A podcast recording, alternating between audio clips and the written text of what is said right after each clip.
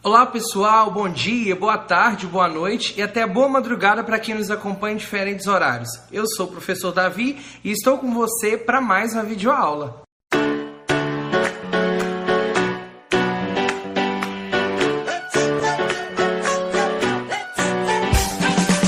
Na aula de hoje, continuaremos estudando a Lei de Diretrizes e Bases da Educação, a LDB. Sem demora, creio que você já está com seu PDF, com a sua apostila na mão, e nós prosseguiremos a partir do título 5 do capítulo 1, que trata da educação escolar, da educação básica e dos outros níveis de educação, ok? Vamos ao artigo 21 para começarmos a estudar. Título 5 dos níveis e das modalidades de educação de ensino. Capítulo 1 da composição dos níveis escolares. Artigo 21. A educação escolar compõe-se de educação básica e ensino superior. Então vejamos, aqui está falando de educação escolar. A educação escolar ela é subdividida em dois tipos de educação: a educação básica e a educação superior. Vejamos agora a educação básica. Aqui na educação básica diz: formada pela educação infantil, ensino fundamental e ensino médio. Mas, Davi, lá no artigo 4 fala que educação básica é formada pela pré-escola, ensino fundamental e ensino médio. O que é está havendo de errado? Não há nada de errado. A única coisa é que lá, o capítulo, o artigo 4, ele é mais específico. Ele define e, e subdivide melhor a educação básica.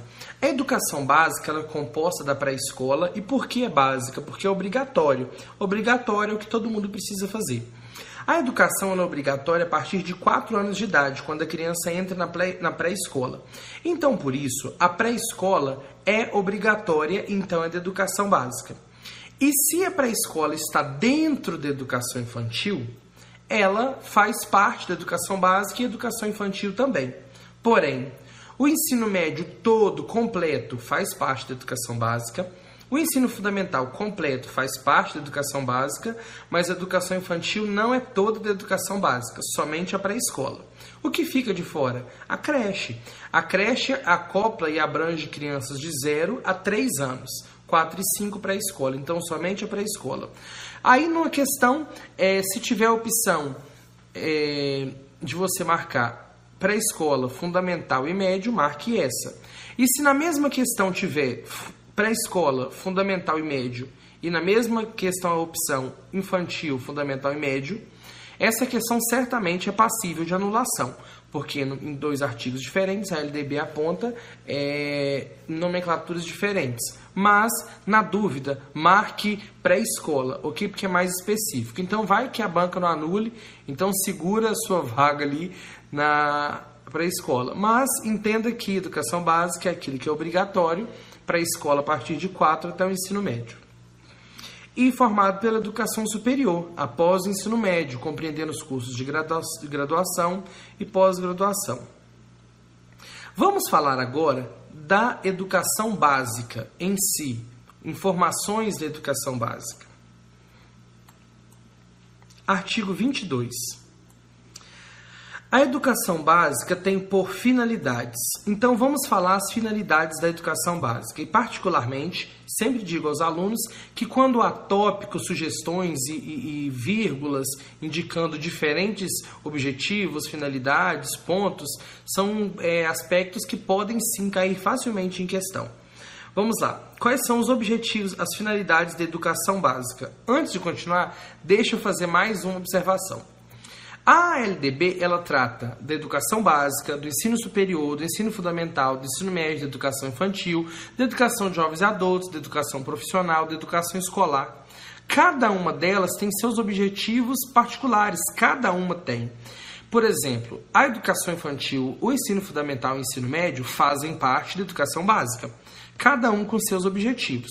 Não quer dizer que os objetivos deles sejam os mesmos da educação básica, porque a educação básica tem objetivos mais globais, que mais abrangentes e não tão específicos quanto as subdivisões. Então entendam e compreendam as subdivisões que existem. educação básica, pode escrever aí quais são as finalidades da educação básica. Primeiro, desenvolver o educando. Segundo, assegurar-lhe formação comum indispensável para o exercício da cidadania. Fornecer-lhe meios para progredir no trabalho e também fornecer-lhe meios para progredir em estudos posteriores. Então, a educação básica, ela visa uma formação que venha desenvolver o aluno, ela visa o desenvolvimento do aluno de uma forma geral, ela visa fornecer a ele uma formação básica que permita ele é, exercer a sua cidadania de uma forma plena, que possa ser um cidadão que exerce de forma plena a cidadania e também dar meios a eles, a ele para prosseguir no trabalho e também para prosseguir em estudos superiores, no caso, no ensino superior. Então são as finalidades da educação básica. Artigo 23. A educação básica poderá organizar-se em séries anuais, períodos semestrais, ciclos, alternância, regular de períodos de estudos, grupos não seriados com base na idade, na competência ou em outros critérios ou por forma diversa de organização, sempre que o interesse do processo de aprendizagem assim o recomendar. Ou seja, a educação básica ela pode se organizar é, em, em, trimestres, em bimestres, em semestres, pode se organizar em ciclo, em anos, em séries. Tudo vai depender das características da, da, da escola, do sistema, e tudo isso deve ser organizado pelo sistema de ensino, ok? Então há essa possibilidade, essa flexibilidade na organização. Parágrafo 1 do artigo 23. A escola poderá reclassificar os alunos, inclusive quando se tratar de transferência entre estabelecimentos situados no país e no exterior, tendo como base as normas curriculares gerais. A escola pode colocar o aluno e classificá-lo novamente em uma turma, de acordo com seu nível de conhecimento, mesmo aqueles que vieram do exterior ou de outra escola do país, mas de acordo com, olha aqui no final, como, tendo como base as normas curriculares gerais ou seja, com base no currículo, nos conteúdos para aquele ano. Mas lembrando que tudo que a escola pode fazer precisa estar de acordo com a legislação do respectivo sistema de ensino. Parágrafo 2. O calendário escolar deverá adequar-se às peculiaridades. Deixa eu apagar isso aqui, porque. Isso. O calendário escolar deverá adequar-se às peculiaridades locais, inclusive climáticas e econômicas, a critério do respectivo sistema de ensino, sem com isso reduzir o número de horas letivas previsto nessa lei. Vamos lá. É... O calendário que a escola organiza, que é aprovado pelo sistema, ele precisa abranger os 200 dias letivos. Esses 200 dias letivos normalmente são organizados de fevereiro a dezembro. A escola pode organizar o seu calendário de uma forma flexível. Em que sentido? Adequando-se às peculiaridades locais, econômicas, inclusive climáticas. O que é isso? Dou um exemplo da minha região. Moro numa, numa, numa, cidade é, rural, numa cidade do interior, e é comum que na época da colheita do café, chamada de panha do café, muitas famílias de uma comunidade rural elas se mudem literalmente para uma cidade é, em que há muita demanda, há, há muito café para eles pegarem, para ganhar um recurso. Então, as escolas da zona rural dessa, dessa comunidade, a escola ela fica sem alunos por mais de um mês. Então, nesse caso, a escola, como por exemplo, numa escola rural em que a comunidade tem 20 e poucos alunos, 17 alunos ou 18 se mudam com os pais para outra cidade somente no período da época do café para apanhar café, para colher café, para ter um recurso para a família. Então, a escola pode organizar um calendário de modo que nesse período não tenha aula, seja as férias, e que em outro período é, eles estejam estudando para cumprir com os dias letivos. É, condições climáticas. Ah, mas condições climáticas alteram? Sim. Por exemplo, quando a gente vai observar lá na Amazônia, é Ribeirinhos, eu acho que fala. É, algumas comunidades, algumas casas que vivem é, no rio, é, quando há um período de chuva, a água sobe, as casas ficam inundadas, eles ficam ilhados. Olha aqui esse vídeo aqui para vocês verem como que Como que fica lá? Então, nesse período de cheia, os alunos não têm como ir à escola, eles vão de barco, mas mesmo é, indo de barco nessa, na, na, cheia é inviável ir à escola. Então, as condições climáticas elas fazem com que o calendário da escola seja alterado. Ela faz não, ela pode influenciar e ser um, um um critério para organizar esse calendário de forma que atenda aquela comunidade, ok? Lembrando que tudo deve estar de acordo com a lei e também com o respectivo sistema de ensino. A educação básica, nos níveis fundamental e médio, será organizada de acordo com as seguintes regras comuns, ou seja, regras que valem apenas para o ensino fundamental e ensino médio, dentro da educação básica. Mesmo sendo educação básica, não contempla educação infantil as regras que seguem, ok? Vamos lá, parágrafo 1 inciso 1 A carga horária mínima anual será de 800 horas para o ensino fundamental e para o ensino médio, distribuídas por um mínimo de 200 dias de efetivo trabalho escolar, excluído o tempo reservado aos exames finais quando houver. Ou seja, é preciso que hajam pelo menos 200 dias de aula e que a carga horária seja de no mínimo 800 horas.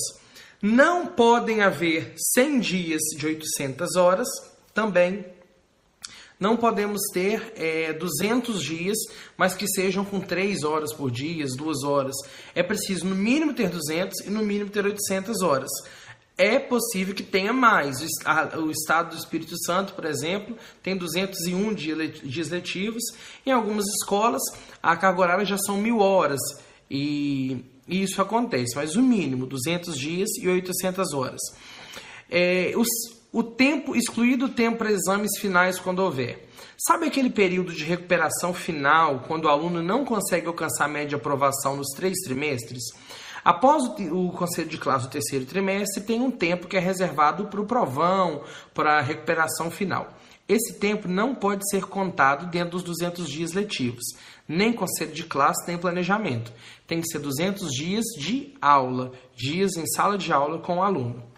Parágrafo 2 Inciso 2, desculpa. A classificação em qualquer série ou etapa, exceto a primeira do ensino fundamental, pode ser feita. Vamos ver de que maneira a classificação de alunos pode ser realizada. Reclassificação é um processo é, suplementar, um processo que não faz parte do, do da, da evolução orgânica do aluno. Ou seja, o aluno naturalmente vai de ano, ano em ano. Primeiro, segundo, terceiro, quarto, quinto, sexto e assim vai mas ele é, ele é classificado um, todo ano, primeiro, segundo terceiro. Quando ele vem de outra escola, ou está atrasado, ou é feita uma transferência em sistemas que adotam é, anos, séries, ciclos diferentes, ele é reclassificado. Mas, naturalmente, é classificado, ok? Como que essa classificação ela se dá? A classificação natural, o processo de todos os anos enquadrar o aluno. Primeira maneira, por promoção, por transferência e independente de escolarização anterior. Promoção. Promoção é o processo natural para quando os alunos da mesma escola que cursaram a série e com aproveitamento, eles passam para a série seguinte para alunos que cursaram com aproveitamento a série ou fase anterior na própria escola, ou seja, alunos que passaram de ano. Então, se ele passa de ano, se ele consegue alcançar a média, ele é por promoção. Segundo, por transferência para candidatos de outras escolas. Promoção na mesma escola, transferência de outra escola. O Joãozinho estudou o sexto ano lá na outra escola e veio para cá fazer o sétimo no intervalo do ano. Então, foi por uma transferência. A próxima forma de classificar é independente de escolarização anterior, mediante uma avaliação feita pela escola que defina o grau de desenvolvimento e experiência do candidato e permita sua inscrição na série ou etapa conforme regulamentação do respectivo sistema de ensino.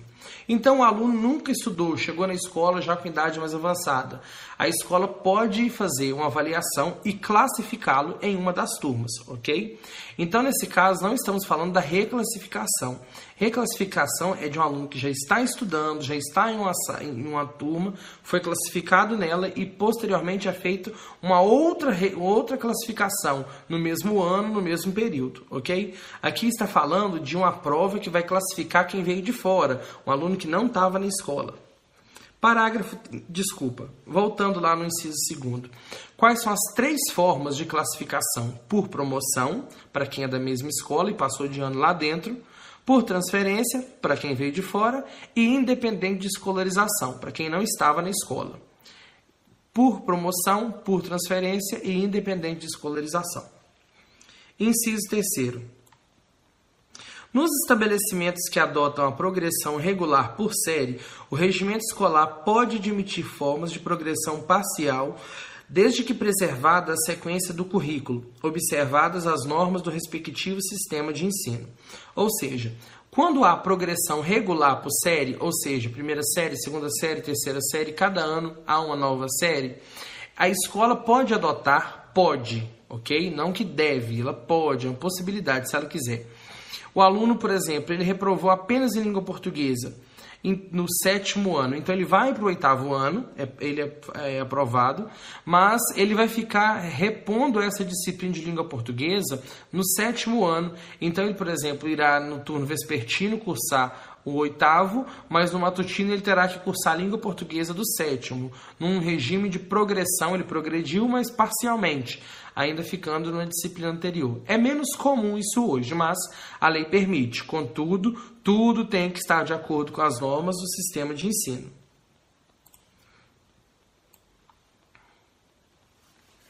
Inciso 4. Poderão organizar-se classes ou turmas com alunos de séries distintas, com níveis equivalentes de adiantamento na matéria, para ensino de língua estrangeira, artes ou outros componentes curriculares.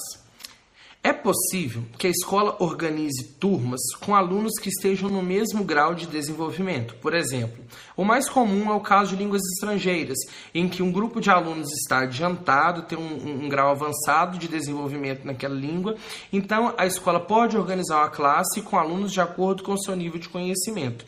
Também em artes e outras disciplinas. É algo incomum, mas é possível e a escola tem essa possibilidade.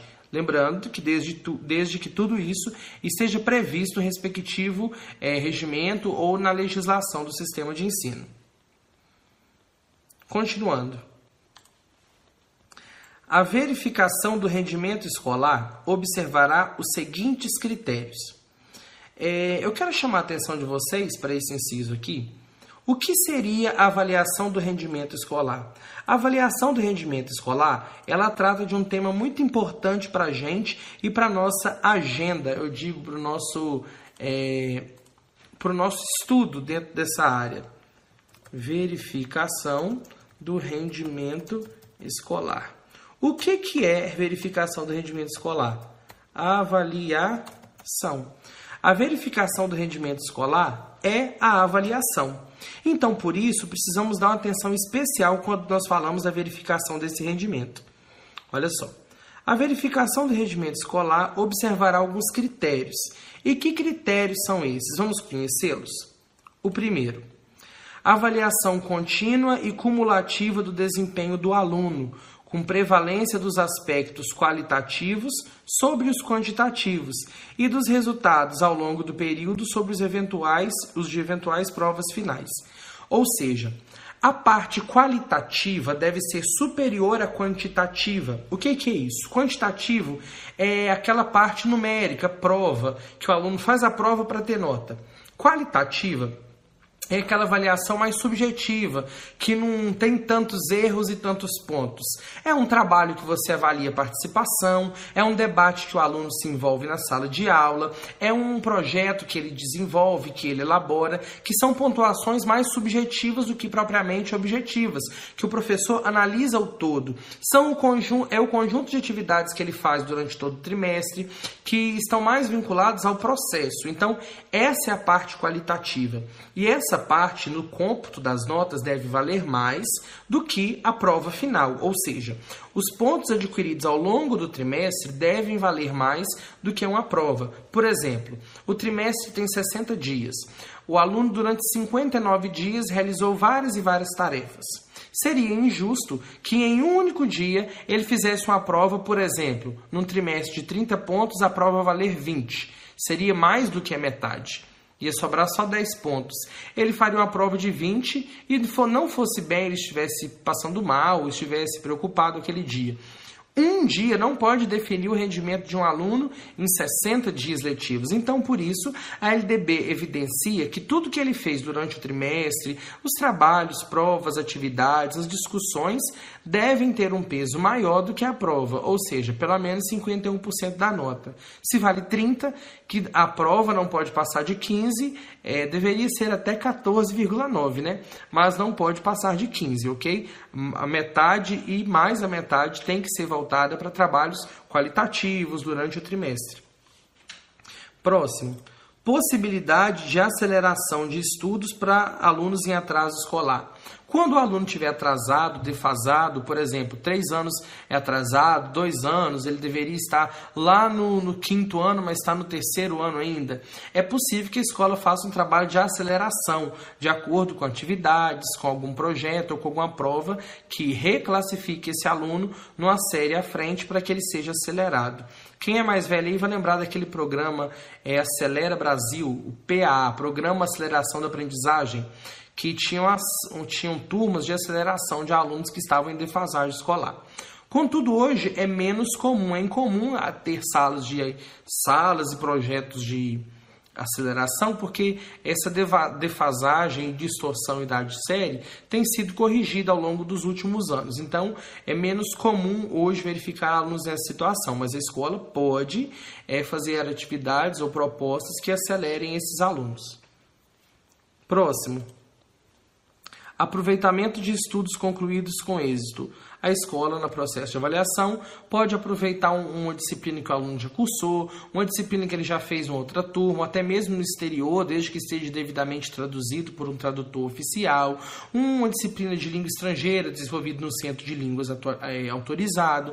Ou seja, se ele fez um estudo numa instituição devidamente credenciada, autorizada e legalizada, a escola pode fazer o aproveitamento disso. Lembrando que tudo deve estar de acordo com as normas do sistema de ensino. Não é só chegar e querer fazer isso, não, tá bom?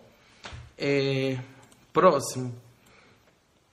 Obrigatoriedade de estudos de recuperação, de preferência paralelos ao período letivo, para os casos de baixo rendimento escolar a serem disciplinados pelas instituições de ensino em seus regimentos. Vamos falar agora de recuperação.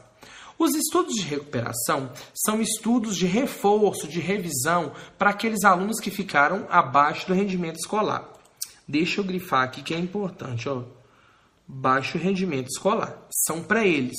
Não quer dizer que a gente não possa permitir que outros alunos participem, mas o foco é alunos de baixo rendimento escolar. Esses estudos de recuperação, eles são obrigatórios. E a preferência é que esses estudos eles aconteçam de forma paralela. O que, que é paralela? Vamos lá. Sempre digo, como professor de matemática, não posso perder a oportunidade de matematicar. Vamos lá. Vou fazer aqui o desenho de duas retas, ok? Tem aqui uma reta. E aqui eu vou desenhar uma reta que vai na mesma direção dela. Essas duas estão caminhando juntas na mesma direção. Elas nunca vão se encontrar. Outro exemplo. Estou fazendo outro par de retas que vão na mesma direção. Elas nunca vão se encontrar. Vou fazer outro par de retas. Essas retas caminham lado a lado, na mesma direção, sempre uma do lado da outra. Nunca vão se encontrar. Agora, o que, que são retas que não são paralelas? Por exemplo, essa reta não é paralela com essa reta.